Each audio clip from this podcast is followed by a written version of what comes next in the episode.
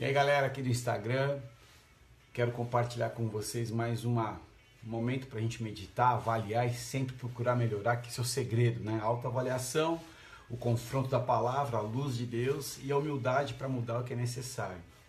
Diz aqui em Lucas capítulo 17, verso 11, a cura dos dez leprosos. Diz assim: E aconteceu que indo ele a Jerusalém, passou pelo meio de Samaria e da Galiléia, e entrando numa certa aldeia, Saíram-lhe ao encontro dez homens leprosos, os quais pararam de longe e levantaram a voz, dizendo: Jesus, mestre, tem misericórdia de nós. E ele, vendo-os, disse-lhes: Ide e mostrai aos sacerdotes. E aconteceu que, indo eles, ficaram limpos. E um deles, vendo que estava são, voltou glorificando a Deus em alta voz e caiu aos pés com o rosto em terra, dando-lhe graças. E este era samaritano. Respondendo, Jesus disse: Não foram dez os limpos? E onde estão os nove? Não houve quem voltasse para dar glória a Deus a não ser este estrangeiro. E disse: Levanta-te e vai, a tua fé te salvou. O mais lindo é que nós vemos aqui um momento de gratidão. Gratidão é uma coisa tão importante para o nosso dia a dia.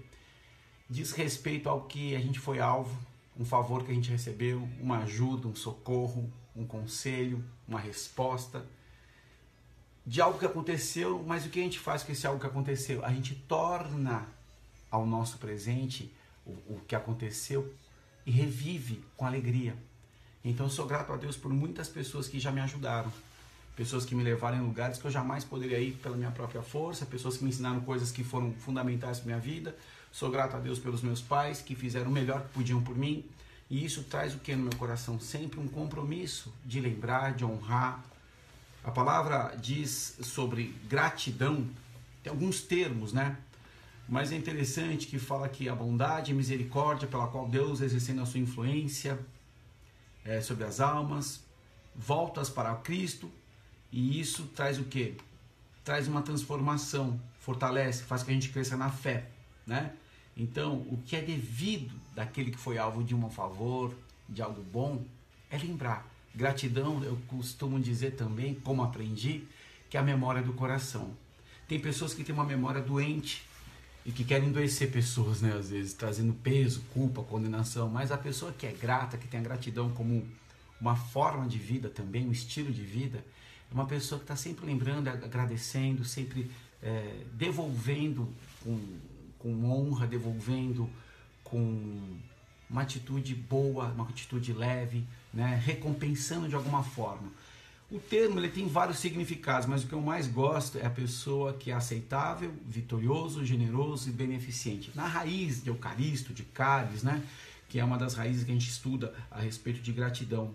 Mas o significado geral é uma pessoa que lembra e é grato por aquilo e é se sente honrado e devedor de uma resposta boa para aquele que fez algo, né? Então eu sou grato a Deus pelas empresas que eu trabalhei, eu sou grato a Deus pela vida que Ele me deu, eu sou grato a Deus pelas lutas que Ele me permitiu viver e me permite viver, que me trazem crescimento.